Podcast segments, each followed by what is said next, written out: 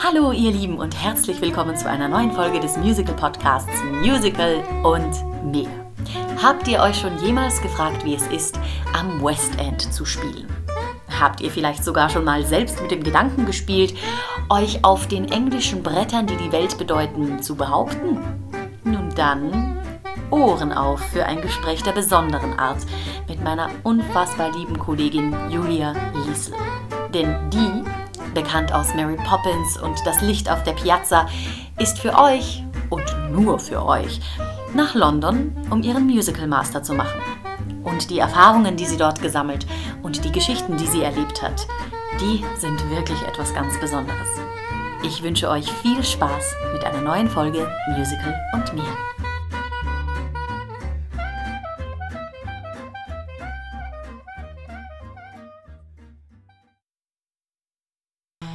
Also schon mal die erste äh, Million-Dollar-Frage. Mhm. Weißt du noch, wo wir uns zum ersten Mal begegnet sind?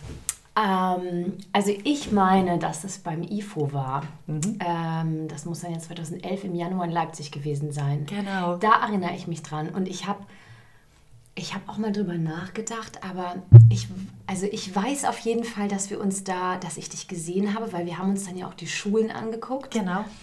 Und ich weiß auch, dass du mir aufgefallen bist, aber ich erinnere mich, dass wir auch irgendwie gesprochen haben. Ich meine nicht, dass ich dich nur auf der Bühne gesehen habe. Und danach muss ich sagen, wo wir uns danach gesehen haben, das weiß ich ehrlich gesagt nicht. Ich glaube, mehr. dass das nächste Mal ähm, Sister Act war. Bei, auf einer Premierenfeier oder, oder irgendwo da muss es gewesen ja, sein. Ja, stimmt. Glaub, das war, äh, das war in Oberhausen. Genau. Und das war das nächste Mal. Das war das nächste Mal. Da war eine Riesenpause dazwischen. Und da bist du mir zum ersten Mal so richtig aufgefallen. Also ich habe ans IFO ganz wenig, aber generell ganz wenig Erinnerungen. Ja. Da ist man aber auch so unter, ich weiß nicht, für ja, mich ja, war das so der Wahnsinn. Ich hatte ja bis dahin auch ganz ehrlich gesagt gar nie so richtig auf dem Schirm, dass es andere Schulen gibt. Ich war ja der mega Schlumpf, äh, was, was das anbelangt. Ich war dann so, ach so, es gibt noch andere Jahrgänge, die gleichzeitig sind. Und dann haben wir uns bei, genau, in Oberhausen wieder gesehen und da haben wir uns mal ein bisschen unterhalten. Und da dachte ich mir nämlich, oh, ist die gechillt und so angekommen. Du hast einfach so einen richtig gesettelten, angekommenen Eindruck auf mich gemacht. Mhm. Damals schon. Aber das heißt, wir sind zum gleichen Zeitpunkt fertig geworden, oder? Wir hatten, ja, natürlich, genau. wir uns beim IFO gesehen haben, wir sind der gleiche Jahrgang. Wie, nein, okay, wir gehen zuerst zurück.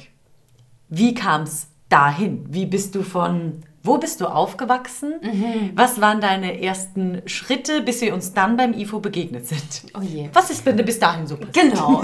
Also ich komme aus Gießen, mhm. mitten in Hessen, in der Nähe von Frankfurt. Ähm, und ich habe ähm, überlegt, so, wann ich das allererste Mal eigentlich mit dem Thema Musik in Berührung gekommen bin. Mhm. Das war, glaube ich, sogar schon im Bauch von meiner Mutter, weil meine Mutter ist nämlich Musiklehrerin und die hat, während sie mit mir schwanger war, ihr zweites Staatsexamen für Oberstufe gemacht und ähm, die hat mit einer Kollegin Frag mich jetzt nicht, was, in was für einem Zusammenhang das war, aber die haben immer irgendwie so kleine Auftritte gemacht und haben zusammen gesungen. Und meine Mama spielt Geige, Gitarre und Klavier. Oh wow. Und äh, also vorrangig so, das sind ihre Instrumente, Klavier und Geige. Und, ähm, und da habe ich natürlich immer wahrscheinlich schon im Bauch irgendwie mitbekommen. Ja. Und äh, das, äh, ich, ich finde das ja interessant. Ich glaube ja, dass sich das auch überträgt. Ne? Also total, ne? Bestimmt, dass diese ja. ganzen äh, Schwingungen sich auf einen schon übertragen und, ähm, und auch dieses Machen, Machen, dass sie da in der Schwangerschaft so gearbeitet hat. Die war keine zu Hause, ich leg die Füße hoch, Mama. Nee, sie hat da in der Zeit äh, wirklich noch ähm, quasi ihre ähm, diese Erweiterung für Oberstufe gemacht und die hat wirklich bis kurz vor der Geburt hat sie, äh, sie kurz vorher die Prüfungen abgelegt und dann ähm, kam ich so. Und dieses, dieses auch machen und immer in Aktion sein mhm. und äh, ähm, auch ehrgeizig sein und so, das hat sie total auf mich übertragen. Und die ja. Musik natürlich. Ne? Ja. Genau, und dann habe ich, also sie hat auch verschiedene Chöre geleitet und da bin ich ähm, mit sechs Jahren, also ich habe immer schon zu Hause auch ganz viel gesungen und ähm, mich auf den Tisch gestellt und getanzt und also das war, ich habe schon mit ganz, weiß ich nicht, mit fünf, sechs Jahren gesagt, ich werde mal Sängerin. Und dann habe ich im Kinderchor bei ihr gesungen, mit sechs, glaube ich, auch so bis ich 13, 14, 15 war. Ähm, und dann bin ich, und das war mein großes Glück, da habe ich eine echt ganz tolle Zeit erlebt und auch meine, so würde ich sagen, musikalische Frühbildung nochmal, ne, also die ich natürlich schon auch durch meine Mama so ein bisschen hatte, aber das wurde dann nochmal einfach sehr konkretisiert, bin ich in den Kinder- und Jugendchor vom Stadttheater Gießen gekommen. Mhm. Da musste man auch so richtig vorsingen und meine Mama hat irgendwie über ihre Kontakte auch, ähm, hat sie mal einen Auftritt von denen gesehen, die haben so ein Kindermusical gemacht. Ja ähm, oder so eine Kinderoper eigentlich. Und die hat sie gesehen und da hat sie gesagt, das wäre doch was für dich. Und ich fand das so, ich habe ich weiß noch, ich war so nervös, als ich dem Chorleiter vorsingen musste, weil ich habe immer super gerne gesungen ja. und hatte überhaupt kein Problem, äh, auch irgendwie, wenn wir Gäste hatten, dann habe ich irgendwas gesungen oder so oder auch zu Hause. Aber auch diese Situation, da jetzt mich beweisen zu müssen, war für mich der Horror. Ich fand es ganz schlimm. Musstest du was vorbereiten? Ich musste irgendwie was vorbereiten und ich weiß noch, ich habe eine Handvoll Erde gesungen damals. Und ich war so völlig unbeleckt. Und dann habe ich das irgendwie meiner Mama irgendwie einstudiert und dann habe ich das vorgesungen. Und, ähm, und dann bin ich da auch reingekommen und das war halt total schön, weil da habe ich schon so Theaterluft geschnuppert und wir haben halt Konzerte gemacht. Wir waren auch mhm. als Kinderchor in den Opern, wo ein Kinderchor gefragt war, so zum ja. Beispiel Hänsel und Gretel oder sowas. Da, da äh, sind wir dann auch richtig mit ähm, Kostümen und mit, äh, genau, haben wir mit da mitgemacht. Und mhm. da habe ich im Grunde so ein bisschen diese Theaterluft geschnuppert. Und parallel war ich noch auf einer Schule mit Schwerpunkt Musik in Gießen und da gab es eine Big Band und auch ein Chor und Orchester und so. Fantastisch. Und da habe ich so wirklich, ähm, also da habe ich dann auch wiederum diese Band-Erfahrung gemacht. Ich bin da in dieser Big Band auch gewesen. Mhm. Und da Was hast du gespielt? Ich habe da gesungen. Ah, du hast nee, gesungen da, Genau, das war richtig so eine Big Band mit, mit Sängern. Ach Gott. Also wir haben dann alles mögliche, Donners, Hammer und Toto. Und also da hat jeder sich dann auch Songs aussuchen können und je nachdem, ob es das Arrangement gab und so. Ja. Ähm, und mein Bruder, der ist Schlagzeuger, der hat damit Schlagzeug gespielt. Ja. Und ähm, dann haben wir zusammen, waren wir auch in dieser Band, das war eine riesengroße Band. Und da gab es immer auf dem Schiffenberg in Gießen große Konzerte von der Schule aus. Mhm. Und das war so, also der, der Chor, diese Chorsachen, das war immer so, wo, wo ich, sage ich mal, eher das, das klassische Material gelernt habe, auch in dem Chor in der Schule. Mhm. Und die Big Band war dann so ein bisschen die andere Schiene. Ja. Und ich glaube, das... Kombination. Ja, und das war schon immer so ein bisschen, dass ich da so von beiden Seiten... Ähm, äh, inspiriert wurde. Und ähm, ich wollte ja ganz lange klassischen Gesang studieren, mhm. weil ich halt auch eben so viel in dieser Richtung gemacht habe. Mhm. Und, ähm, und dann war ein ganz einschneidendes Erlebnis, das weiß ich noch. Äh, meine Mutter, die, die hat mich dann ähm, äh, also hat mich beraten und hat gesagt, ähm, wenn ich wirklich in diesen Beruf gehen möchte, dann aber auch mit einer ganz tollen Ausbildung und ähm, hat, wollte mich da einfach fördern, dass, mhm. ich, dass ich dann nicht irgendwie rumkrebse mhm. und ähm, hat gesagt, dann mach doch mal bei Jugend musiziert mit und guck mal einfach auf was für einem Stand du im Vergleich auch zu den anderen, zu den anderen bist, bist ja. dass du einfach, weil wir konnten das auch irgendwie nicht einschätzen. Ähm, Gießen ist jetzt doch auch eine Kleinstadt, auch wenn es ja. da viel Kultur gibt, aber im Endeffekt bin ich auch ein Landei. Also ich habe auch keine Ahnung gehabt, was ist denn da noch in der Welt und ja. Also mein erstes Musical habe ich auch über diese Schule, über die Liebig-Schule gesehen, als wir mal eine, eine, Reise nach London gemacht haben, ähm, also so einen Austausch und da haben dann, hat dann die englische Schule uns den König der Löwen mhm. entführt und da da wusste ich gar nicht, was abgeht. Also das war so krass. Wie gesagt, wie, was ist das denn? Also ja. da habe ich das erste Mal ein Musical gesehen. Aber auch da war das noch nicht so, dass ich gedacht hätte, dass ähm, das war für mich was Außerirdisches. Also ja. das war für mich irgendwie so, keine Ahnung, wie können diese Menschen so tanzen, wie können die so singen, das ja. so. Und ähm, und dann habe ich aber bei Jugend musiziert mitgemacht und ich glaube, das erste Mal gab es in diesem Jahr, da war ich 15 oder 16, ähm, gab es Musical, die Sparte Musical. Das war, glaube ich, das erste Jahr, wo es diese Sparte gab beim Jugend musiziert. Davor okay. gab es immer nur die also klassischen Gesang oder ähm, Oratorium, Lied äh, oder halt auch die Instrumente. Und ähm, da habe ich dann mitgemacht ganz süß und habe bei einer Ballettlehrerin in, ähm, in Gießen ähm, eine kleine Choreo zu, äh, zu I Feel Pretty gemacht. Ja. So richtig äh, mir so ein Kostümchen dazu nähen lassen und war wirklich ganz unbeleckt. Und dann habe ich aus Cabaret, das waren so die einzigen Stücke, die ich kannte, also ähm, Phantom der Oper, My Fair Lady und, ähm, und Cabaret. Die und Klassiker. Die Klassiker. Und da habe ich dann so ein Programm gehabt und ähm, dann musste man eben auch noch einen, einen klassischen ähm, Song machen. Und da habe ich dann im, auf der Bundesebene, ähm, glaube ich, den dritten Preis gemacht. Krass. Ja, wow. das war so mein, mein erster Berührungspunkt. Und, und, äh, und dann habe ich das Glück gehabt, dass ich über diesen Kinder- und Jugendchor in Gießen ja da war ich dann schon gar nicht mehr drin.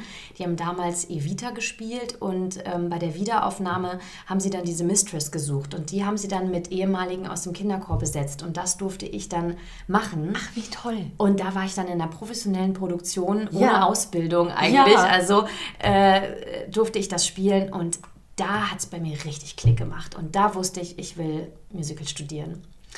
Und dann habe ich noch mal einen Workshop in der Zeit nach meinem Abitur gemacht. Ich habe nicht direkt Aufnahmeprüfung gemacht, sondern das quasi halbe Jahr später bin ich nochmal nach London gegangen, habe dort auch so einen, so einen Workshop gemacht und ähm, habe dann aber mich doch entschieden, in Deutschland die Aufnahmeprüfung zu machen. Mhm. Und meine erste Aufnahmeprüfung war dann Volkwang und die hat funktioniert. Mhm. Ich bin da dann aufgenommen worden und habe mich da auch super wohl gefühlt. Und äh, ja, und dann ähm, fing das an. Das so. heißt, du warst auch, du warst vor deiner Musical-Ausbildung schon mal in London ja. und danach wieder. Ja, und das war halt so ein bisschen mein, es war immer mein Traum. Ich habe immer gedacht, so wenn ich Musical äh, studiere, dann vielleicht am besten da, wo es auch mit entstanden ist. Aber ich war irgendwie damals noch nicht so weit. Ich hätte mhm. das, glaube ich, nicht. Ähm, ja, das wäre für mich einfach auch zu weit weg gewesen. Ja. Und das war, wie gesagt, ich war so ein Landei und ähm, ich ich hatte auch von dieser ganzen Szene so, also das war, ich erinnere mich daran, dass dieser Workshop war, das war so eine Summer School, das war so ein mhm. Sommerworkshop. Und dann habe ich sogar auch da nochmal die Aufnahmeprüfung gemacht, weil ich noch überlegt hatte, dass ich da wirklich das versuchen möchte zu studieren. Bin dann damals da bei dieser ersten Aufnahmeprüfung nicht angenommen worden und habe aber auch, meine Mutter ist mitgeflogen. Und dann habe ich mir so vorgestellt, boah, ich kann nur meine Familie sehen, wenn ich irgendwie mich ins Flugzeug setze. Okay. Und das das war für mich irgendwie eine furchtbare Vorstellung. ja, natürlich, ja. Und äh, irgendwie war das auch, das war auch nicht, ich, das war so, so eine Energie, wo ich gemerkt habe, nee, ich glaube, ähm, ich glaube, dass das ist hier nicht das Richtige für mich an der Stelle. Mhm. Ich glaube aber, ich habe es unterbewusst immer gespürt, dass ich da auch eigentlich mal hin wollte. Und von daher hat sich dann so ein Kreis geschlossen, als ich dann 2015 mich entschlossen habe, in London nochmal den Master zu machen. Mhm. Und das war dann auch, glaube ich, ich glaube, ich hätte das auch bereut, wenn ich das nie wieder, nie versucht hätte, mhm. weil das immer so ein bisschen in meinem Hinterköpfchen war. Ja. Aber für mich war das der richtige Weg. Also das war ähm, absolut super, dass ich da in, in Essen genommen wurde und da meine Ausbildung gemacht habe. Voll gut. Ja. Ich muss auch sagen, es sagt noch jeder. Ne? Also Essen hat wirklich, ich glaube, die machen da vom, vom Menschlichen her was wirklich richtig. Es gibt ganz wenige, die sagen, so sie hätten die Zeit da nicht genossen oder sie hätten sich da nicht irgendwie familiärst aufgenommen gefühlt. Mhm. Und so, also schön. Ja, also ich habe ähm, hab das auch als eine ganz tolle Ausbildung empfunden und ähm, ja, also vor allem, weil wir auch am, das fand ich sehr, sehr schön in Essen, dass wir in dem ersten Jahr in der Grundausbildung mit den ähm, Schauspielern, mit den Regiestudenten und den ähm, Physical Theater Leuten haben wir eine Grundausbildung gemacht. Das ganze erste Jahr, jeden Abend vier Stunden ja. und haben wirklich auch improvisiert und überhaupt, wie läuft man überhaupt durch den Raum und also eine wirklich ganz tolle fundierte Schauspielgrundausbildung. Mhm. Und das da auch mit, mit den anderen Sparten so zusammen zu sein, das fand ich super. Weil? Weil äh, man einfach so, so viel gelernt hat und auch dieses, diese Denke, du bist ein Schauspieler, du bist ein Musicaldarsteller, ne? das, mhm. ist, das schwingt natürlich immer so ein bisschen mit, aber das wurde da auch ein bisschen aufgebrochen. Mhm. Und letzten Endes, das ist ja auch meine Ansicht, es gibt so unterschiedliche Richtungen. Also ähm, Sprechtheater oder Musical, klar, du musst beim Musical ganz andere Dinge bedienen. Du musst natürlich auch ähm, unter Umständen tanzen und äh, äh, je nachdem, was dann de deine Rolle oder dein Track irgendwie erfordert. Ähm, und natürlich musst du auch eine, äh, eine gute Gesangsausbildung haben. Mhm. Und im Sprechtheater hast du natürlich diese Dinge nicht unbedingt. Aber ich finde, es ist, also die, die Figurenarbeit an sich ist eigentlich die gleiche. Und das ist das, finde ich, was... Ähm, wo diese Vorurteile, dass es im Musical ja nur um, um Show geht und ja. gar nicht um wirkliche Character Work, sage ich mal, ähm, das, äh, das finde ich total wichtig, dass, dass, ähm, dass man das nicht so im, im Kopf hat. Und mhm. das finde ich müsste auch viel mehr noch in, in die Musical-Ausbildung generell reingebracht werden. Also das finde ich mhm. ist das A und O. Mhm. Absolut. Ne, diese, diese Storytelling. Und wir haben jetzt gerade eine Produktion in Finnland gesehen vom Glöckner von Notre Dame. Ja. Und das waren, ähm, also das Musical Glöckner von Notre Dame wirklich, und das waren eigentlich vorrangig Schauspieler, die das gespielt haben. Ja. Die haben aber auch, die haben an diesem Theater schon ein paar Produktionen gemacht, wo sie auch gesungen haben und ähm, haben teilweise Unterricht dafür genommen und du hast es nicht gehört, dass, äh, dass das keine ausgebildeten Sänger waren, die schon seit Jahren singen. Das war Krass. unglaublich und die haben halt einfach, weil die so fundiert diese Figuren gearbeitet haben, das, es hat mich lange nicht mehr ein Stück so berührt. Boah, wie toll. Wir saßen da drin, wir haben beide geheult. Es war so toll. Mega. Und da denke ich so, ne, also das, das ist schon, das ist schon total wichtig irgendwie. Ja. Also ich finde, wenn die Figuren stimmen, dann kann dieses, ne, dann, dann transportiert sich dann die Geschichte auch sich viel diese besser. Geschichte. Ja. Weil nur, nur, nur schön singen, das ist ja auch nicht das, was Musical ist. Nein. Also es ist ja alles irgendwie, ne? Und, genau. und dies, das finde ich total. Ja, und das war schon an der Volkwang auch, ähm, fand ich sehr, sehr schön dass man da einfach diesen, diesen Mix gleich am Anfang bekommen hat. So. Und da lernt man auch viel. Also ich fand das zum Beispiel immer total faszinierend, auch wie die Physical Theater Leute, die sind halt unheimlich körperlich an Figuren rangegangen. Ne? Mhm. Und die, die Schauspieler, die haben... Äh, die haben schon auch immer sehr den inneren Prozess irgendwie gesucht und, und hatten auch hatten auch oft eine große Purheit, wenn, wenn sie irgendwas gemacht haben oder auch in den Improvisationen oder so. Also das, mhm. Aber da hat sich auch überlappt. Also da kann ich jetzt auch nicht sagen, die Schauspieler waren alle so und die Musical waren alle so. Mhm. Klar gibt es immer so ein bisschen Klischees, die sich auch bewahrheiten, aber da, dafür ist es ja auch da, dass man die anderen anguckt, dass man äh, von den anderen auch lernt und sich da so inspiriert. Mhm. Und ähm, also zum Beispiel der, der Max Hemmersdorfer, der war in meinem ähm, Jahrgang, der hat ja jetzt dann in dem Musical ähm, Fuck You Goethe, hat er die Hauptrolle gespielt. Ach! Das, der, der war in meinem Schauspiel-Paralleljahrgang. Der hat jetzt ein Musical gemacht. Ach, guck. Und es gibt ja. auch einen Kollege von mir, der ist in ein fixes Schauspielensemble gegangen. Also da ist schon, und auch eine, eine andere Kollegin von mir hat sogar nach der Musicalausbildung nochmal Schauspiel studiert. Und ja. Also da, da ist schon auch viele sind auch von der Volkwang, sind die Musical-Jahrgänge, sind nicht alle immer ins Musical gegangen. Ich glaube, das hat schon auch damit zu tun, dass man da vielleicht mit einer Idee auch manchmal ins Studium kommt und dann aber merkt, durch diese Grundausbildung, vielleicht möchte ich doch ein bisschen mehr in diese Richtung gehen. Ist ja auch gut. Also ja, ich finde das, find das, auch super. Mega, wenn das so aus einem herauskitzelt oder man kann ja auch gar nicht alles im Vorhinein wissen. Ja. Und sich da mal alles antesten. Ach, schön. Super ja. toll. Was war dein erstes Audition-Jahr? also meine allererste Audition, das weiß ich noch, das war ähm, Sunset Boulevard ähm, für Bad Hersfeld in Berlin und da war ich noch im Studium und ähm, das war ganz aufregend. Es war auch, also ich hatte gar keine Ahnung, was da auf mich zukommt und äh, ich war auch ein bisschen überfordert. Aber diese Audition habe ich gemacht und äh, war da damals für Betty Schäfer, mhm. habe ich vorgesungen. Und ähm, dann habe ich das aber nicht bekommen. Und dann gab es aber später nochmal eine Audition für die Ensemble-Parts. Ja. Und dann habe ich da nochmal Audition gemacht und das war dann in, in, in der Volkwang selber und unsere Korrepetitoren haben begleitet auch. Und ja. ich weiß noch, dass ich da sehr viel entspannter war und Natürlich. viel mehr auch mich zeigen konnte. Ja. Und den Job habe ich dann bekommen, ähm, habe aber parallel noch ähm, Audition für Bad Gandersheim für AIDA gemacht ja.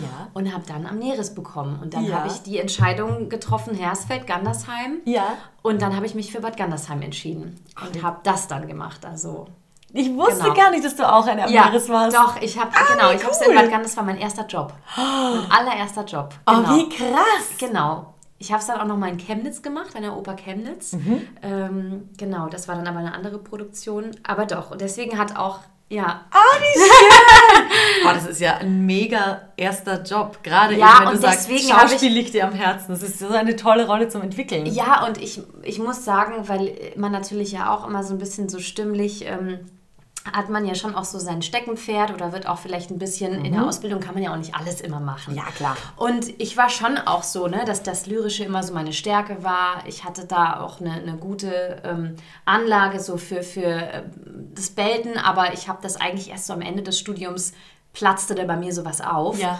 Und ich hätte mir das so erstmal nie zugetraut, in der Amneris zu singen. Ich war so, wow. Und dann habe ich aber irgendwie das geübt und auch für die Audition und ähm, die haben da sehr viel Vertrauen in mich gesteckt und mhm. ich habe auch mit der Entwicklung der Figur eigentlich bin ich da reingewachsen. Also ja. ähm, ich weiß noch, ich war da so schüchtern und irgendwie, ich fand das so krass, dass ich diese Rolle spielen durfte, dass mein Regisseur damals in einer Probe erstmal gesagt hat, Julia, wir müssen, wir müssen, glaube ich, mal ein bisschen den Hochstatus üben. Ne? Du musst da echt einen Hochstatus spielen. Ja. Und ich habe irgendwie das immer zu einer Ensemble-Nummer gemacht. Ich wollte gar nicht in diese, ich wollte gar nicht in diesen Hochstatus. Ich fand das ja. total, also das war ja, erstmal für mich oh total. Gott total äh, schwierig und ähm, doch, aber das war eine ganz schöne Produktion und ähm, auch ein, natürlich ein, in diesem, auch muss ich sagen, Gandersheim ist natürlich auch nicht so riesengroß wie Bad Hersfeld mhm. und es war auch ein bisschen ein geschützter, geschützter Rahmen. Ja. Man konnte sich da so ein bisschen ausprobieren und das war, glaube ich, für mich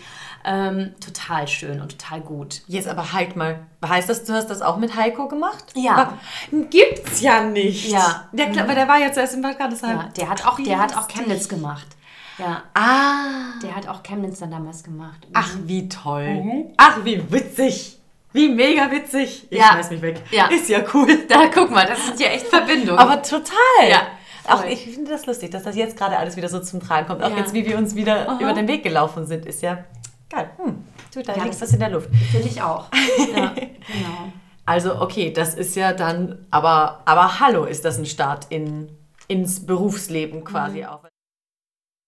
Und wie ging es dann weiter? Mm, ich habe noch während Gandersheim ähm, Audition gemacht für Kein Pardon mhm.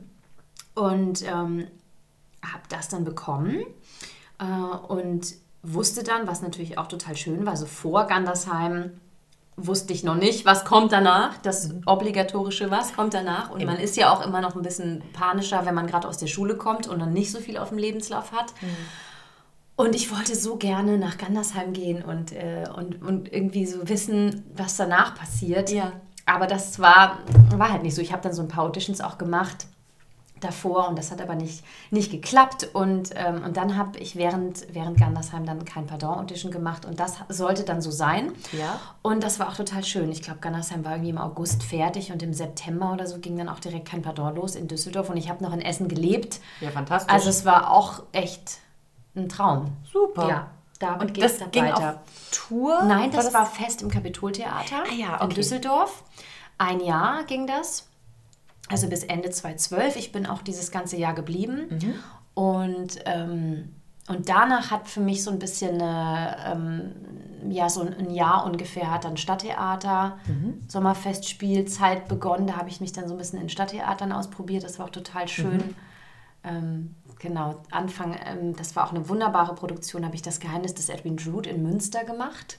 Das sagt mir gar nichts. Das ist ein ganz, äh, also relativ unbekanntes Stück. Es wurde jetzt ähm, in Hildesheim gespielt, Aha. nochmal. Ähm, aber das, ich glaube, das gab es, bevor wir es gemacht haben, 2013, gab es nur eine einzige Produktion davon. Von wem ist das? Wo kommt das her? Worum ähm, geht's? Das ist ursprünglich basiert es auf dem Roman von Charles Dickens und es mhm. geht, es ist eine ganz interessante Struktur dieses Musical. Also das, äh, es geht im Grunde darum, dass Edwin Drood ähm, verschwindet umgebracht wird, also beziehungsweise man geht davon aus, dass er tot ist mhm. und ähm, und dann geht es eben darum, herauszufinden, ne? alle Figuren haben eigentlich, also hätten ein Motiv, könnten ein Motiv haben, ihn umgebracht zu haben. Und ich habe die Verlobte von ihm, die Rosa, gespielt. Mhm. Und, ähm, und dann gibt es eben da verschiedenste Figurenkonstellationen. Es ist eine ganz, ganz, ganz tolle Musik auch. Und, ähm, und die, das Interessante an dem Stück ist, dass Charles Dickens vor Beendigung des Romans gestorben ist und er konnte den nicht zu Ende schreiben. Und das hat sich quasi dieses Musical als Möglichkeit genommen und hat ähm, das benutzt, weil in diesem Musical wird vom Publikum der Mörder gewählt. Also man Nein. weiß nicht, wer dieser Mörder ist. Und ähm, dann gibt es eine Sequenz, wo das Stück eigentlich dann aufhört und dann haben, äh, haben die das so gemacht, dass das dann, das macht wahrscheinlich jede Produktion anders, aber ja. es gab dann wirklich Abstimmungen aus dem Publikum, dass dann auch Leute in die Reihen gegangen sind und jeder hat auch einen Mördersong, der, falls er gewählt wird an dem Abend, muss er den singen. Das, das heißt, es ist so Ernst. inszeniert, dass man immer am Abend nicht weiß, muss ich, bin ich heute gewählt und muss ich dieses Lied singen. Und dann wirklich ist das so, jedes Lied hat, ähm, geht auch anders, ne? ja. ist ja klar, und ist auf die Figuren zugeschnitten. Und dann ähm, wird der Name gesagt und ich bin auch tatsächlich relativ oft gewählt worden. die, die Rosa, die eigentlich die ganz liebliche, unschuldige ja. spielt, ähm, hatte dann irgendwann ein bisschen den Dreh raus, was man so macht, weil man kann total interagieren mit dem Publikum und kann immer mal so Blicke werfen Ja. oder sowas. Und irgendwann hatte ich das dann raus und als ich es raus hatte, wurde ich immer gewählt. Das ist echt lustig. Das ist wie Cluedo. Ja, ge- ja. Großartig, noch nie davon Übrigens gehört. Cluedo auch, ich liebe das Spiel, habe ich als Kind immer gespielt. Ja. Siehst du mal. Und äh, genau, und das ist, also vielleicht kennst du äh, Moonfall, diese tolle Nummer. Nee, Musst nee mal- ich kenne das gar nicht. Ich muss mir das musst mal, anhören. musst mal Moonfall, das ist, das ist eigentlich das bekannteste Stück. Das ist eine ganz wunderschöne, poetische, ähm, lyrische Nummer. Ach, toll. Ja. Toll. Die habe ich tatsächlich sogar schon mal im Studium gesungen, hatte aber auch keine Ahnung wirklich eigentlich, was sie, ähm, also ne, wie es platziert ist in dem Ja. Stück und was sie für eine Bedeutung hat. Und ähm, ja, und genau, das war, das war das Geheimnis des Edwin Drood, The Mystery of Edwin Drood. Und, ähm, und dann habe ich Ende 2013 Sister Act bekommen. Und dann bin ich, was auch toll war, weil es in Oberhausen war und ich in Essen gelebt habe. Alles bei dir ums Ja. Eck. Super. Genau, und habe auch diese, diese ähm, also ich, ach genau, Company in Mannheim habe ich noch gemacht. Ja. Da, ähm, da war ich auch noch dabei. Und diese Produktion, also ich weiß noch, AIDA und Company, ähm, das lief dann auch noch über das nächste Jahr. Da gab es Ja. dann eben noch Vorstellungen und das habe ich dann alles während Sister Act gemacht. Habe ich dann auch draus gelernt. Da musste ich meinen Urlaub dann für hergeben. Oh. Und das war echt hart. Also ich glaube, Habt ihr in Oberhausen äh, acht Shows die Woche gespielt? Oder Am Anfang ja. Und dann Oh ging es aber runter. Es ging dann irgendwann runter. Aber ich habe schon, ähm, und ich habe dann auch noch im nächsten Jahr, während ich noch Sister Act gemacht habe, habe ich dann wieder auch den, den Sommernachtsraum gemacht. Und Mhm. habe das dann so, also gedeichselt, da bin ich wirklich dann teilweise am Wochenende dahin gefahren, habe dann zwei, drei Vorstellungen da gespielt und dann bin ich wieder zurück und hatte mir dafür dann halt Urlaub genommen. Also es war so ein bisschen wahnsinnig und das, da habe ich auch draus gelernt, weil ich hatte von Was den... hast du draus gelernt? Also, dass ich, dass ich, dass ich in einer Großproduktion mir nicht meinen gesamten Urlaub für andere Shows, äh, also da war ich halt jung und dynamisch. Geht das auch noch irgendwie? Aber irgendwann Klingt, als wäre ich schon steinalt. Aber es ist schon noch was anderes, muss ich sagen. Mit Anfang 20 ist es schon noch was anderes wie Ja. mit Anfang 30. Also Ja, da brauchen wir uns auch nichts vormachen. Nein, Es ist so. es ist so. Und man will natürlich auch arbeiten und man hat dann die Möglichkeiten. Und ich war ja auch total dankbar, dass ich die, die Chancen bekommen habe und an diesen tollen Häusern spielen durfte. Ja. Und dann ähm, habe ich das eben durchgezogen. Ja. Ganz einfach. Ja. Ja. Ach, krass. Und das war aber auch Wow. echt ein bisschen krass. Und ähm, dann bin ich ein bisschen früher aus Sister Act raus. Ich glaube, ich habe dann die, die letzten drei Monate oder so, da gab es dann, weiß gar nicht, ob es dann nochmal eine, doch, ich glaube, da gab es nochmal einen Castwechsel. Und da bin ich dann gegangen, weil ich dann, ähm, und da schließt sich jetzt auch wieder der Kreis, da habe ich dann nämlich die gleiche Produktion von Sunset Boulevard, die in Bad Hersfeld war, Ja. ist ähm, auf Tour gegangen mit Landgraf und da habe ich dann Betty Schäfer bekommen. Keine offenen Rechnungen. Nein, keine Perfekt. offenen Rechnungen. Perfekt. Und das habe ich dann im Grunde die letzten drei Monate gemacht in dem Jahr, 2014. Ja. Und habe dann äh, dieses Jahr damit beendet mit einem Berufsmarathon ohne Urlaub. Also ich habe gefühlt wirklich von 2011 eigentlich bis, bis Ende 2014 so gut wie keinen Urlaub gehabt. Wow. Und habe echt durchgeackert. Und dann habe ich so gesagt, so und jetzt erstmal finita la commedia. Jetzt muss ich erstmal ein bisschen Pause machen und mich mal wieder regenerieren was so Medium geklappt hat. Also ich habe zwei- 2015, ich hatte dann schon zwei, drei Monate frei, ähm, aber habe natürlich auch Auditions gemacht, trotzdem, ist ja klar. Und bin dann 2003, äh, 2015 im März, glaube ich, nach London geflogen, habe eine Freundin da besucht, die diesen Master gemacht hat an der- an der Royal Academy. Und die hat mir total davon vorgeschwärmt und hat gesagt, boah, das ist der Hammer und ähm, was ich hier alles noch lerne. Und hat dann gesagt, Julia, bewirb dich doch. Jetzt der nächste Studiengang ist im September beginnt. der. Es gibt noch freie Plätze, weiß ich. Ich so, äh, okay. Und dann bin ich nach Hause gefahren und weiß noch, war, war bei Familie und habe dann einfach mal so im Internet geguckt und ähm, war dann da so auf der Website und habe dann gesehen, in drei Tagen ist Bewerbungsschluss. Und ich so, okay. äh, und irgendwas hat mich da geritten und ich habe dann echt in drei Tagen diese Bewerbung inklusive Motivationsschreiben auf Englisch. Ich brauchte ähm, Empfehlungsschreiben von zwei Dozenten, die ich angeschrieben habe und diverse Unterlagen und habe das irgendwie in diesen zwei, drei Tagen dann gemacht und die Nächte durchgeschrieben und gearbeitet, weil ich hatte irgendwie so ein Bauchgefühl. Ich hatte das ja. Bauchgefühl, das ist eine Chance und wenn dann jetzt, das Jahr später werde ich es nicht mehr machen. Das mhm. wusste ich irgendwie. Mhm. Und naja, und dann habe ich das gemacht und das ging dann auch echt rasend schnell. Ich glaube, eine Woche später hatte ich die Einladung für die Audition mhm. und drei Wochen später war dann schon die Audition und dann bin ich ähm, dahin geflogen und habe diese Audition da gemacht und habe das dann auch bekommen.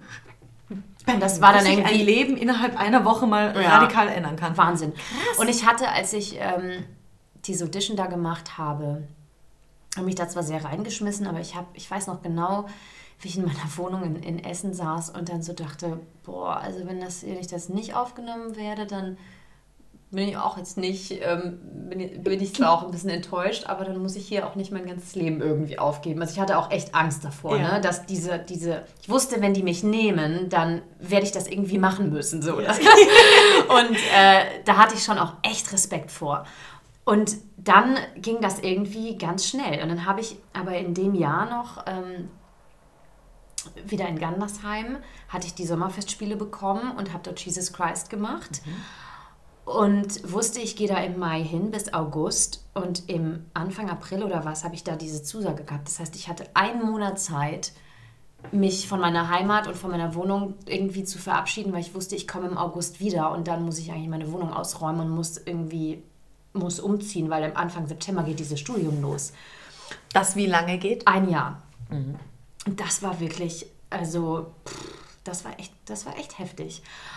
Und dann war ich irgendwie in diesem Sommer so ein bisschen, äh, uh, okay, was passiert? Habe dann auch währenddessen Wohnung in London ähm, suchen müssen und das ging dann alles rasend schnell. Stipendium war natürlich auch gar nicht dran zu denken okay. in der kurzen Zeit, also DAAD oder sowas, das war ja. ist alles ein Jahr vorher. Ich habe mich dann noch ähm, an der Schule selber, gab so kleine Stipendien, davon habe ich dann eins noch bekommen. Ähm, aber das ist Pillepalle im Vergleich, also ne, wenn man überlegt, was das alles kostet. Mhm. Und ich habe dann aber das vorher mir, weil ich bin ja auch sehr so ein Planer und, und äh, mache da nichts Halbes und lebe nicht so gerne in den Tag hinein. und äh, weiß Struktur. Äh, genau, und weiß immer genau schon auch, ähm, dass ich das dann auch finanzieren kann und so.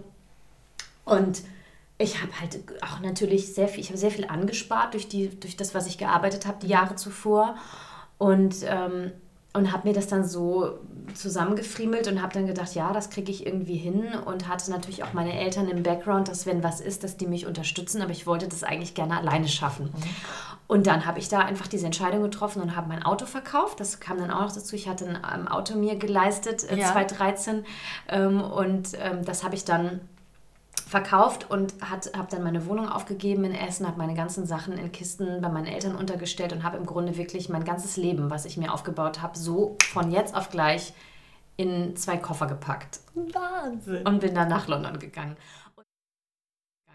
Und das hat mich auch ein bisschen eingeholt in dem Jahr, das muss ich schon zugeben. Also dieser, krasse, schnelle, krasse, Bruch. schnelle Bruch und dieses irgendwie jetzt mal eben eine Entscheidung treffen und und auch dieses Heim, diese Basis aufgeben. Ja. Und ich war ja eben auch nicht mehr 23. Ich ja. bin ja mit, wie alt war ich? Ich glaube, ich bin mit 28 bin ich hin, habe dann, ich habe im September Geburtstag, bin da 29, also ne, ich ja. war da 29, als ich angefangen habe.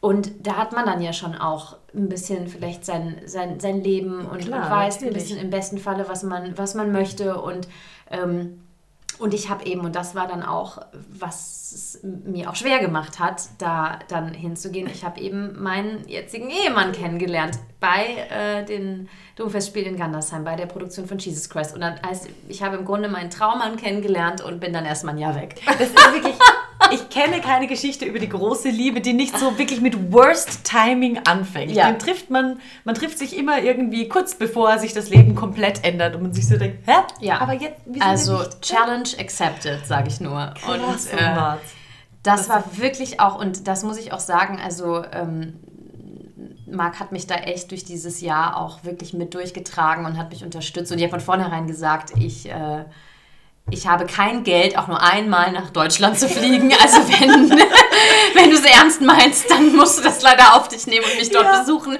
weil ich werde einfach keine Zeit haben. Ja, das war, das war schon echt auch ein, eine Reise und ein Jahr. Und ähm, das Härteste, was ich je gemacht habe. Also dadurch, dass ich halt auch, ich habe mich auch noch in dem, ähm, der Form dann noch gechallenged, weil ich habe auch immer alleine gewohnt, ich hatte immer mein eigenes Reich. Ist natürlich in London überhaupt nicht möglich und bin dann das erste Mal in meinem Leben in eine WG gezogen. Ja. Mit drei Männern. Boomchaka! Oh ja, und, ähm, äh, und, und hatte echt so ein 8 Quadratmeter Zimmer. Also von einer irgendwie großen Wohnung, die, die ich da bewohnt habe in Essen, dann in. Also das war so, So jedes. Extrem Ja. habe ich mir da geliefert. Und da hatte Marc nichts zu sagen. Also alle, hey, ich ziehe jetzt, ich weiß, wir kennen uns noch nicht so lange, aber ich ziehe jetzt mit drei Männern zusammen. Ach, da ist der ganz entspannt. naja, da ist der tiefenentspannt.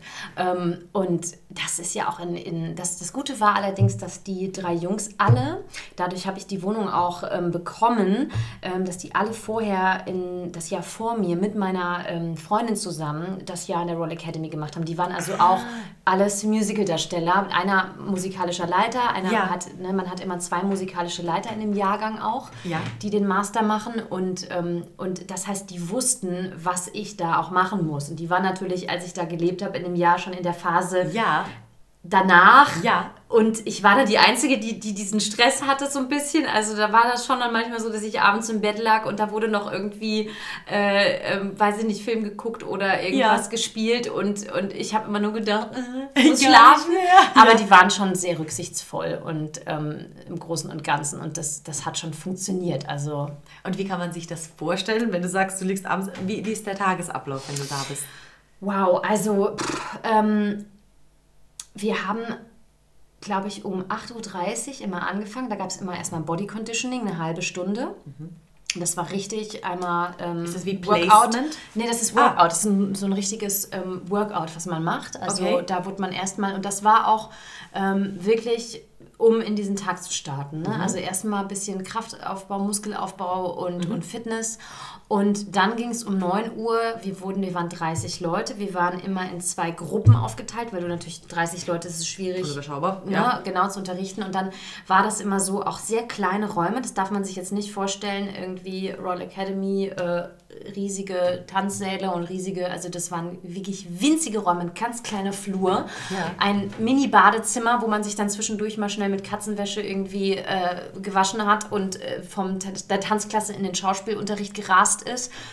Und das war auch was, was ich echt krass fand. Ähm, wir hatten unglaublich wenige Pausen dazwischen. Also es Ja. war bis neun ging, ging Body Conditioning und dann um Viertel nach neun, also eine Viertelstunde später, ging dann entweder die, die Tanzklasse los und die andere Gruppe hatte dann parallel Schauspiel und danach hat man gewechselt. Danach hatte man, ne, wenn man Schauspiel Ja. hatte, hatte man dann die anderthalb Stunden Tanz und die, die Tanzklasse ist dann in Schauspiel gegangen. Und so war das dann Ja. aufgeteilt und dann waren manchmal auch nur fünf Minuten Pause, Okay. um in den nächsten Unterricht zu gehen. Und ähm, dann gab es eine Mittagspause von einer Stunde.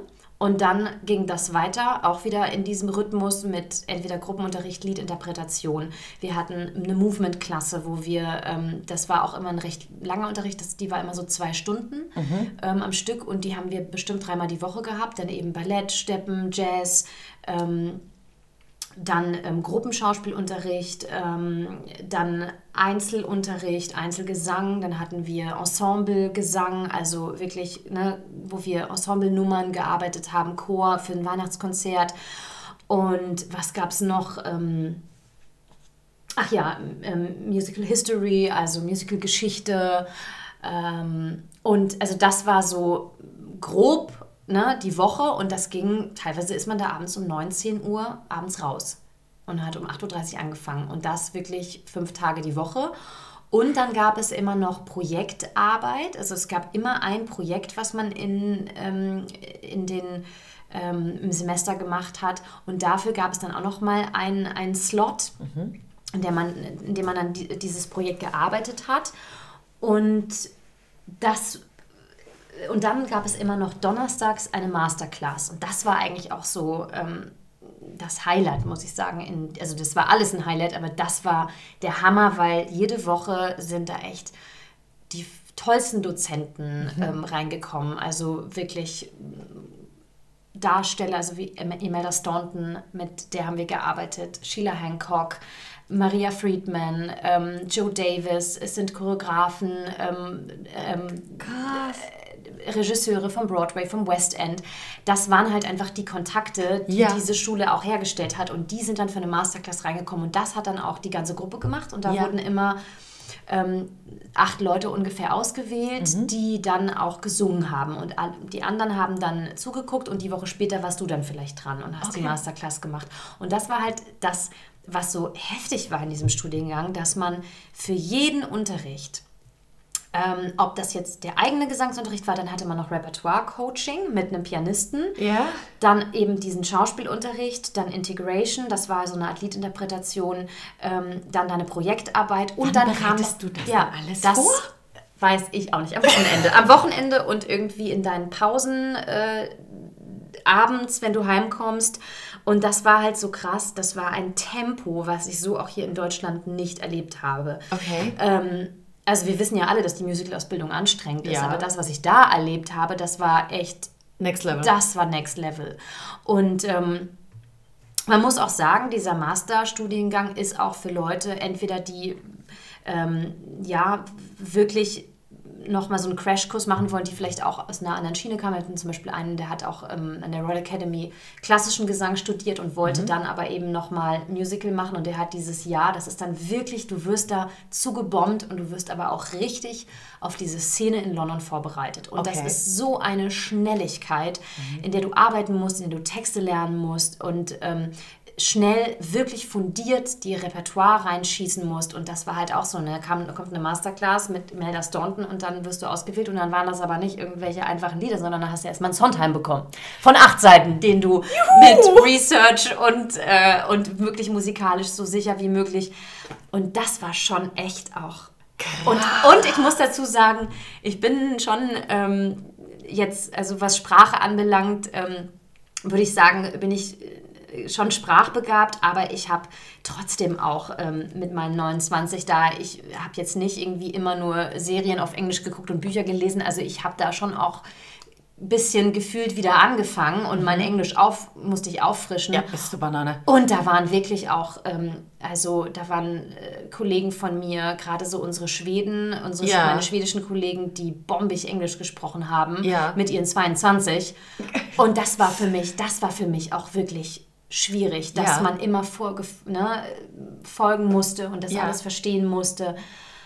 Also das war so eine, so eine Grundüberforderung und ähm, ja, also ich habe da echt wahnsinnig viel gelernt und merke das jetzt auch, wenn ich Sachen vorbereite, dass ich eine super Struktur da mir angeeignet habe, um sehr schnell Texte zu lernen und auch ähm, eigenständig zu arbeiten. Das Ja. war auch so ein bisschen das, wo, Ja. wo ich damals nochmal so ran wollte, wo ich gedacht habe, na, man, man hat ja auch vielleicht nicht immer das Glück, mit einem super Regisseur zu arbeiten, der einen leitet und führt und ich möchte auch nicht davon so abhängig sein. Ich möchte nochmal eigene Tools einfach kennenlernen, wie ich wirklich ähm, eine gute Charakterarbeit machen kann, ähm, dass ich einfach nochmal ich hatte so das Gefühl, irgendwie weiß ich viel, aber ich weiß auch vieles gar nicht.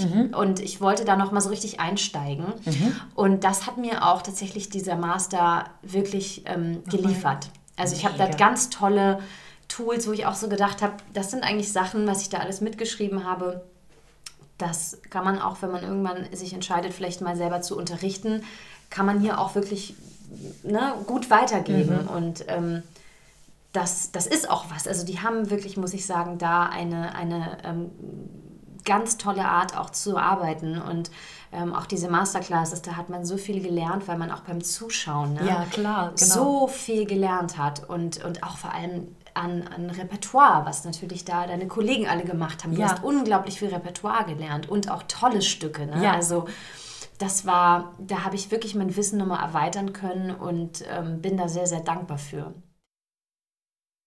War das auch mit Prüfungen verbunden oder war das eher dann eben in Konzerte, dass ihr gearbeitet, wenn du sagst Projekt, habt ihr das dann irgendwo aufgeführt? Ja, oder? also es gab tatsächlich, ähm, also es gab einmal, das war so strukturiert, ähm, diese Projektarbeit. Das erste war, glaube ich, ähm, so ein Duo-Szenen, Monolog. Mhm. Da hat man dann auch ein richtiges Showing gehabt. Aber ich rede davon, dass man angefangen hat zu arbeiten und zehn Tage später war das Showing. Wow. Also das war so zack, zack, zack, zack, zack. Ja. Und ähm, dann gab es, glaube ich, ein Schauspielstück richtig.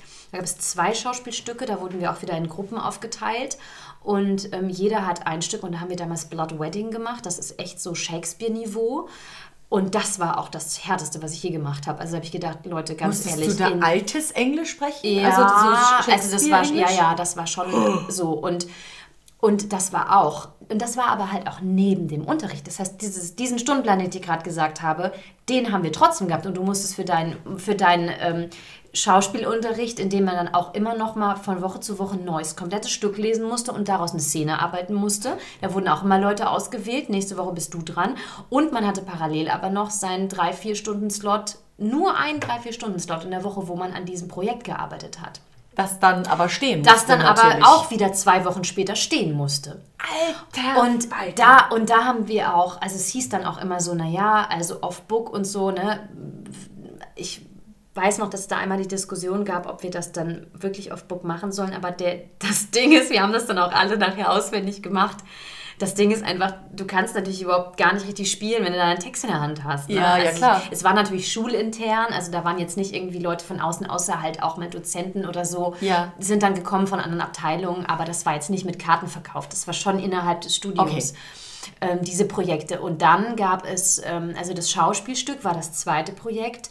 Dann gab es aber auch immer noch so ein, weiß ich noch, hat unsere ähm, Studiengangsleiterin auch mal, da wurde ein, ein neues Stück entwickelt, im Grunde so eine Art ähm, ähm, ähm, Works, Work-Session mit einem neuen Stück. Und dann hat sie ähm, echt bekannte Schreiber reingeholt, ähm, die, die gerade ein Stück entwickelt haben und dann haben wir im Grunde ähm, das, geworkshopt. das geworkshopt. Genau, wir haben noch so einen Workshop gemacht. das Wie war dann spannend. auch zwischendurch noch drin und das große Projekt, was dann aber kam, das war, ähm, also ich habe im September angefangen und diese beiden Sachen, die waren in diesem ersten Halbjahr.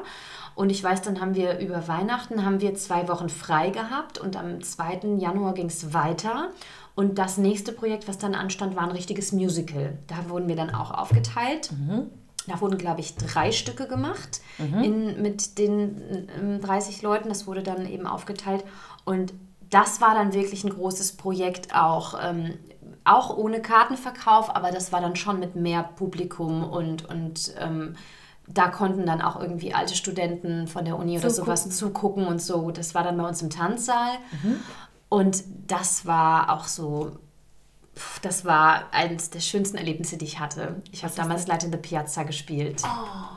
Und das war mit einem fantastischen Regisseur und ach da, also ich habe Das war ich, das war wirklich, also pff, ich habe nie wieder so was Schönes gespielt wie, Ja. wie das. Das war wirklich das, also der Hammer. Aber halt auch, ne, ähm, ich habe mir dann auch noch die, die Kugel gegeben ähm, und habe parallel, das gab es noch als Option, dass man ein Teaching-Zertifikat machen konnte. Man hatte einen Morgen frei, das war der Dienstag, und da gab es die Option, dass man noch ein Teaching-Zertifikat machen konnte. Und das habe ich dann auch noch gemacht. Natürlich. Wer will ausschlafen? wenn ich das so erzähle, dann denke ich so, mein Gott, ich habe sie nicht mehr alles, es muss ja alles ganz furchtbar klingen. Das klingt einfach unfassbar. Und da hat man dann im Grunde pädagogisch, ne, also das war mm, erstmal ähm, ein pädagogisches Gesangspädagogenzertifikat so. Ähm, und äh, aber musstest du dafür schon Da- Vorkenntnisse im nee. Piano spielen haben? Oder nee, das irgendwas? war erstmal nur, nee, also dass du einfach erstmal ähm, Informationen bekommst, dass du erstmal Stoff erfährst und, und ähm, wirklich diesen Kurs belegst, sag ich Okay. mal. Ne? Diesen Kurs belegst, das war im ersten Halbjahr. Man musste aber, es war wie eine Vorlesung, genau, das Ja. Wort ist mir nicht eingefallen. Das war wie eine Vorlesung und ähm, man musste aber in diesem ersten Halbjahr auch ein, ein Essay schreiben über ein Thema. Das heißt, du konntest nicht einfach nur teilnehmen und hast dann deinen Schein bekommen, sondern du musstest dieses Essay schreiben. Das musste ich dann in diesem ersten, in meinen ersten Ferien zu Hause machen. Ja, das war Wahnsinn. Gottes Willen. Aber Und- über ein Thema, das du dir aussuchen durftest? Über ein Thema, eins, was er nee, behandelt er hat, hat? er hat genau das, was in diesen Vorlesungen behandelt wurde, wie in der Uni. Was in den Vorlesungen behandelt wurde und da gab es dann irgendwie drei zur Auswahl und eins musste man nehmen. Das wurde dann auch richtig bewertet. Das habe ich eben noch parallel gemacht und im zweiten Halbjahr war das dann, also im Grunde muss ich dir vorstellen, dass alle, die an der Royal Academy ähm, studiert haben, die also auch jetzt die Geige studiert haben, Klavier, die konnten mhm. auch diesen Kurs belegen. Die haben dann quasi, das war ja ein pädagogischer Kurs, wie man mhm. unterrichtet. Mhm. Und in dem zweiten Halbjahr wurde das dann spezifiziert und da haben wir dann ähm, quasi speziell im Bereich Gesang. Ja. Ähm, und dann die anderen, äh, da wurde man dann aufgeteilt und dann hatten eben die, die ähm, Geige oder was studiert haben, die haben dann mit einem ähm, Professor, der Geige unterrichtet hat, dann praktischer quasi mhm. an diesem ähm, ne, äh, dann daran gearbeitet. Ja, und da haben wir dann auch nochmal ein, ein zweites Essay schreiben müssen in einem zweiten Halbjahr. Und ähm, dann hat man drei Jahre Zeit sich auszuprobieren, überhaupt mal ins Unterrichten reinzuschnuppern und vollendet das dann ähm, im besten Falle drei Jahre später. Und da muss man dann eigene Stunden, die man, wo man unterrichtet, auf Video aufnehmen und Berichte zu schreiben. Mhm. Und, das, äh, und dann kriegt man erst dieses Zertifikat. Okay. Und das ist natürlich jetzt 2019 fertig gewesen. Das habe ich in der Woche nach meiner Derniere von Mary Poppins noch beendet. Ja, alter Falter. Das, das, das hast du die ganze Zeit nebenher dann Das habe ich, naja, also im Grunde habe ich dieses erst, diese ersten zwei ähm, ähm, Prüfungen durch diese Essays, die habe ich ja. da quasi schon gemacht. Ähm, und dann ist das dritte Portfolio, was man dann machen muss, ja. ähm, ist im Grunde dann die, dass man wirklich sich dann auch übt im Unterrichten und dann hat man eben diese drei Jahre Zeit. Weil im besten Falle wird man ja auch Musiker oder Darsteller und ist erstmal auf der Bühne ja. und, und unterrichtet nicht sofort. Deswegen ja. geben die einem diesen Raum. Ja, das ist super clever. Genau, und dann äh, muss man das aber eben beenden. Und das habe ich jetzt gemacht. Ich habe dann so vor schon ein paar Monaten angefangen. Ich so, ah, okay, August 2019 ist Abgabetermin und habe dann schon so im März mal angefangen und habe ähm, mir dann auch meine Schüler gesucht, mit denen ich das mache und ja. ähm, habe aber letzten Endes, äh, weil auch viel, viel los war und, und natürlich auch mit den acht Shows, habe ich eigentlich erst so richtig anfangen können zu schreiben. Also die Videos hatte ich dann gemacht, ja. die, die Unterrichtsstunden, aber zu schreiben habe ich erst angefangen nach, nach meiner Derniere von Mary Poppins und habe das dann beendet. Und dann gibt es jetzt so eine Art kleine mündliche Prüfung, wo man über eine FaceTime-Session oder ja. Skype-Session mit den Dozenten dann seinen Unterricht bespricht. Gegebenenfalls, ich muss natürlich dann auch nochmal vielleicht Sachen erklären, weil ich darf die Stunde auf Deutsch machen. Ja. Ich darf es natürlich in meiner Muttersprache machen, der Bericht muss aber auf Englisch geschrieben werden und dann ähm, äh, wird, wird darüber nochmal gesprochen und das ist so eine Art dann so ein ja, Kolloquium oder sowas und ja. dann kriege ich das erste Zertifikat. Was hat sich denn für ja. dich persönlich geändert? Also ich nehme mal an, du bist dann auch eben, als du zurückgekommen bist, bist du dem Job anders gegenübergetreten oder deinem Leben anders gegenübergetreten oder? Ja, also auf jeden Fall. Ich denke mal, wahrscheinlich merkt man das manchmal gar nicht so, was, also ne, man ist dann irgendwie, man hat sich verändert und wahrscheinlich nehmen das vor allem äh, die Menschen in deinem Umfeld wahr. Ja. Für mich persönlich hat sich sehr verändert, dass ich mit mir und mit dem, was ich will und mit meinen Entscheidungen, die ich getroffen habe, sehr viel klarer geworden bin. Mhm. Ähm, ich habe ähm, schon auch vorher manchmal ne, mal länger gebraucht, bis ich mal, ach, jetzt fange ich mal damit an oder jetzt ist eine Audition und ähm, mich immer gut vorbereitet. Aber ich hatte, habe jetzt ein anderes Timing, dass ich wirklich auch weiß, okay, ähm, das und das möchte ich machen und auch nicht einfach nur versuche, mir das Lied irgendwie reinzupfeifen, sondern auch wirklich zu gucken, dass ich schon mal ein bisschen an der Figur arbeite ja. und dass ich da einfach eine, eine gute Basis habe und einfach, ich habe das Gefühl, ich gehe tiefer in die Sachen rein. Mhm. Also das ist auf jeden Fall etwas. Ich habe andere Techniken und Tools, wie ich, wie ich arbeite. Mhm. Ähm, also für mich ist auch zum Beispiel super wichtig, ähm, dass ich, wenn ich eine Produktion beginne, dass ich einfach top vorbereitet bin, dass ich musikalisch einfach so gut wie alles kann, dass mhm. ich meine Texte angelernt habe, dass ich dann nicht hinkomme und sage, so jetzt ist die Probenzeit, jetzt mal, mal irgendwie locker, mhm. entspannt irgendwie mal so rein. Das ist aber auch mein Weg so. Ja. Ne? Ich habe immer so gemerkt, dass das, das, das muss jeder selber wissen, dass ähm, ich will auch gar nicht sagen, der ist richtig, aber für mich ist er richtig, mhm. weil ich dann irgendwie entspannt bin und dann habe ich das Gefühl, ich kann mich super auf das, was dann noch an Input kommt vom Regisseur einlassen. Ja. Ähm, wenn, wenn ich einfach weiß, was ich sage und weiß, was ich mhm. singe und bin nicht noch beim, wenn ich eine Figur spielen soll, damit beschäftigt, wie geht denn der Ton. Mhm. So. Absolut. Ne? Und auch sich, sich musikalisch Dinge, das habe ich früher nicht gemacht. Ich war früher auch ein bisschen mit Einsingen, ein bisschen schludriger, Ja. mich nicht so, so ähm, das habe ich bei Sister Act so ein bisschen gelernt, weil das schon auch einfach, das kennst du ja, eine, eine echt harte Show ist. Ja. Ähm, und da habe ich schon angefangen, dass ich da ein bisschen mehr auf meine Stimme achte. Und das habe ich nochmal sehr ähm, gelernt, ähm, dass ich auch, dass es einfach Songs gibt, die man sich erstmal in den Hals singen muss. Ne? Also man kann das genau. irgendwie, man, die Muskulatur muss sich ja erstmal Dran gewöhnen. dran gewöhnen.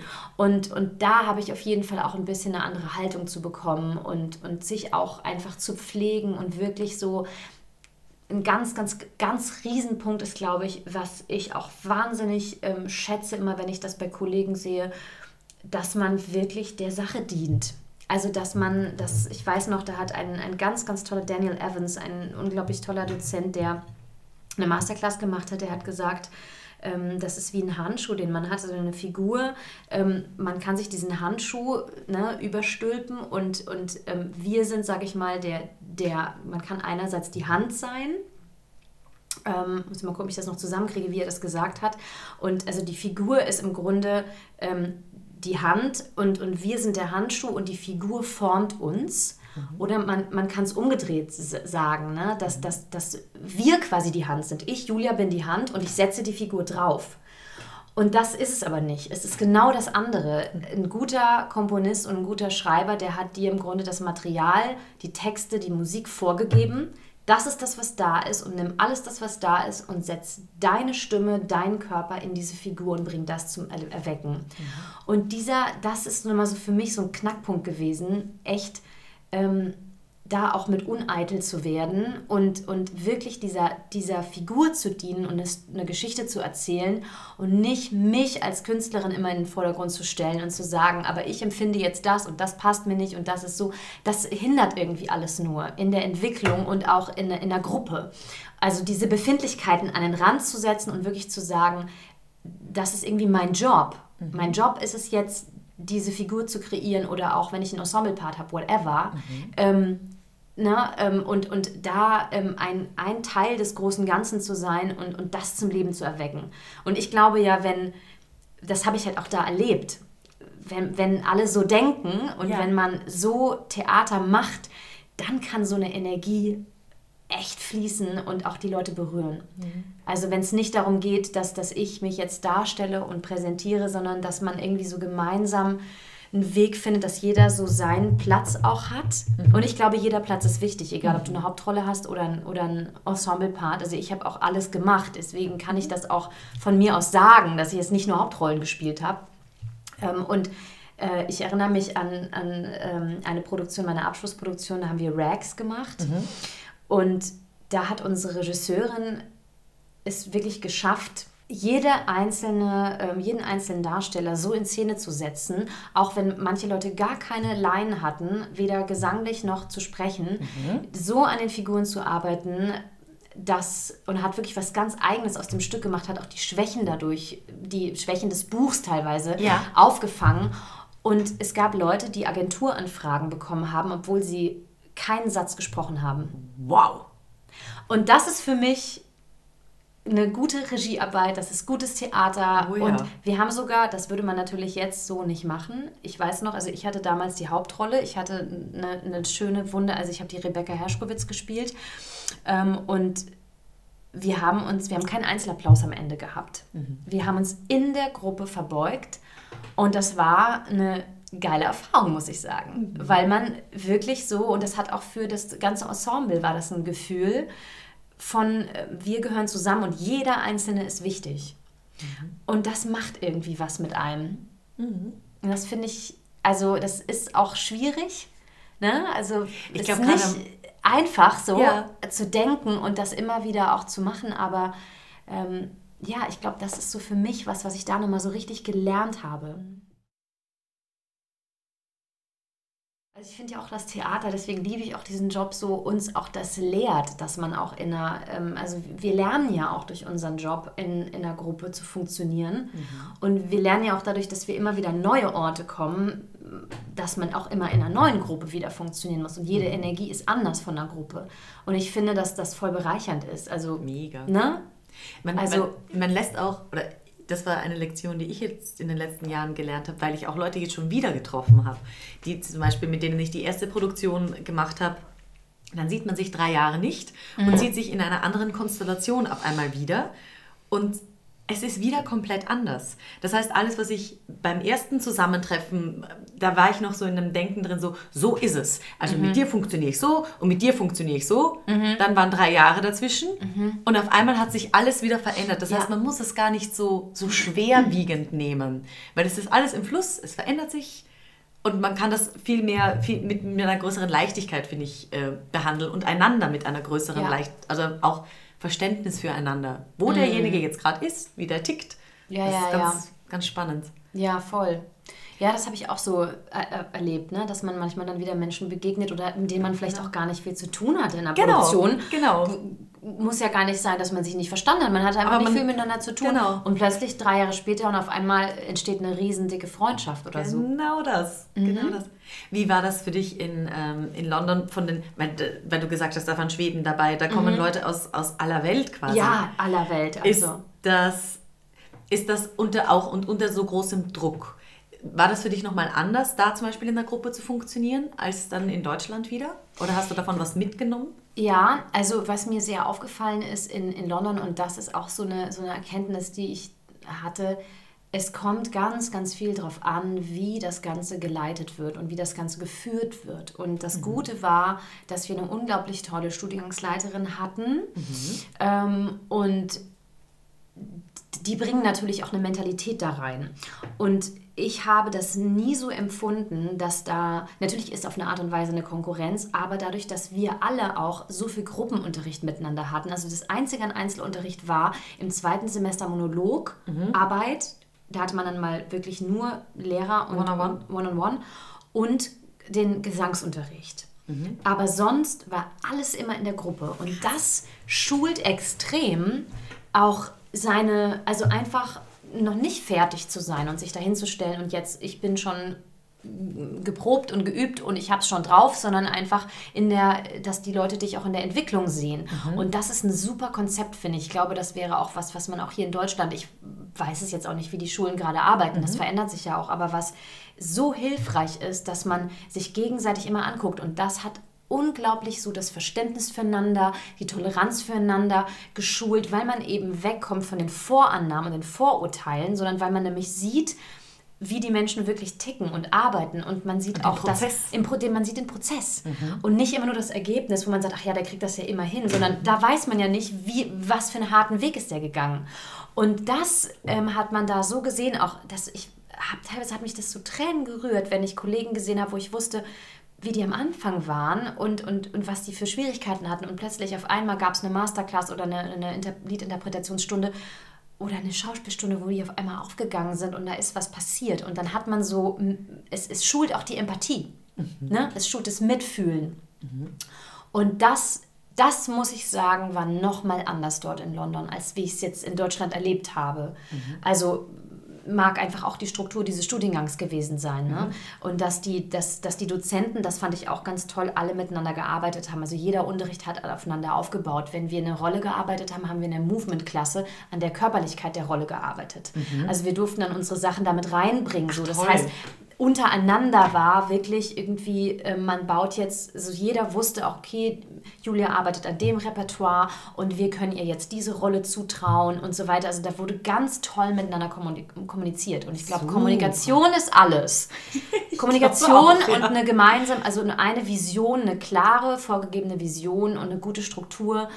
Ähm, also das war so und dadurch fand ich, ist auch nicht so eine Konkurrenz aufgekommen. Also man hat dann auch gewusst, okay, wir machen jetzt das und das und das Stück irgendwie als Abschlussstück und man hat dann auch gewusst, ja, der ist ready, diese Hauptrolle zu spielen. Und ich bin es vielleicht noch nicht, ist aber auch okay. Also sicherlich gab es auch Leute, die das nicht so konnten, aber ich hatte schon das Gefühl, dass sich da jeder ganz gut eingefügt hat. Ja. Ähm, weil mein, jeder ist ja auch auf dem Weg. Ne? Also ich hatte, ich habe da natürlich, glaube ich, auch ähm, tolle Rollen gespielt oder mir wurde auch sehr viel Verantwortung gegeben, weil ich schon 29 war. Ich war eine der Ältesten. Ja.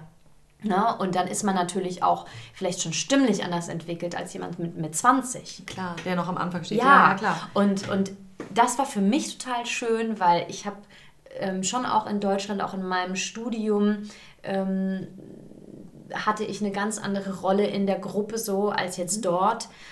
Und ich hatte so ein bisschen das Gefühl, es klingt so doof, aber ich war immer so ein bisschen die Mutti. Ich war immer so ein bisschen die Mama irgendwie. Ich habe auch immer Mütter gespielt. In Leiter de Piazza und auch in Rex. Ja, jetzt in Mary Poppins ja. ist es echt lustig, ne? Ja. So, dass ja, dass, dass ich da ähm, schon mich selber beobachtet habe, dass ich auch aufgrund meiner Erfahrung, weil ich ja schon vier Jahre im Job gearbeitet habe, mhm. ähm, kommen dann auch mal jüngere Kollegen zu einem und, und, und fragen einen auch mal um einen Rat oder wie machst du das oder so. Und das war für mich eine total schöne Erfahrung, dass ich gesehen habe, irgendwie, ich bin da so an einem anderen Platz und ich habe ja auf der anderen Seite dann zum Beispiel das Thema gehabt meiner Sprache, dass ich noch nicht so gut, also dass ich nicht so gut Englisch gesprochen habe, war viel älter und habe aber teilweise nicht so gut Englisch gesprochen wie meine jüngeren Kollegen. Und da ja. hat man, also ne, man, das war so ein Geben und Nehmen. Ja. Ja, aber schön, und so soll es ja sein. Ja, und das war, ähm, also von so einer menschlichen und künstlerischen Ebene habe ich da ganz, ganz viel mitnehmen können. Und, äh, und ja, das war echt ganz toll. Okay, jetzt gebe ich dir die vier Fragen zum Schluss. Okay. Oh Gott. Mhm. Julia. Soll ich darauf ganz kurz antworten? Nein, du kannst. das ist nicht meine Stärke. Oh, ta, ta, ta, ta. Also, erste Frage. Was ist dein liebster Platz im Theater? Oh, das ist schwer. Also ich, mein erster Gedanke war tatsächlich meine Garderobe. Mhm. Sagt auch gar nichts über dich. Mm, das ist, glaube ich, etwas, wo ich mich dauerhaft auch ne, irgendwie wohlfühle, wo man trotzdem, ich finde auch, dass wenn, ob das jetzt eine Sammelgarderobe ist oder eine, eine Einzelgarderobe, irgendwie auch diese Energie, wenn da deine Schminke steht und mhm. so, das finde ich total schön. Auch ein Rückzugsort. Ich finde aber tatsächlich auch die Seitenbühne total schön. Mhm. Da zu sein und auch das Geschehen zu beobachten, auch mal, wenn man, ne, so ja. diese Energie von, von, ähm, von der Seite eben, da wo alles, wo alles stattfindet, ne? Mhm. Das, das würde ich auch sagen. Aber das ist nichts, wo ich dauerhaft, glaube ich, mich gerne, ne, gerne aufhalte, ja. weil da zu viele Menschen immer sind. Ja. Aber das ist auch ein Ort, den ich sehr, sehr mag. Das ist auch cool. Da verschmilzt irgendwie der Zauber der Bühne mit mhm. dem Ganzen, was es braucht, um das möglich zu machen. Lustig, ich habe jetzt nicht gesagt die Bühne. Hm? Ich habe jetzt nicht gesagt, die Bühne ist mein Lieblingsplatz im Theater. Stimmt. Finde ich jetzt auch gerade spannend. Aber aber muss auch überhaupt nicht sein. Ist nicht. Nee, ist, also ich finde die Antwort wunderschön. Also mhm. sehr cool. Mhm. Jetzt wird es noch ein bisschen schwieriger. Oh Gott. Was ist dein liebstes Geräusch im Theater? Also ich, boah, das ist echt schwer.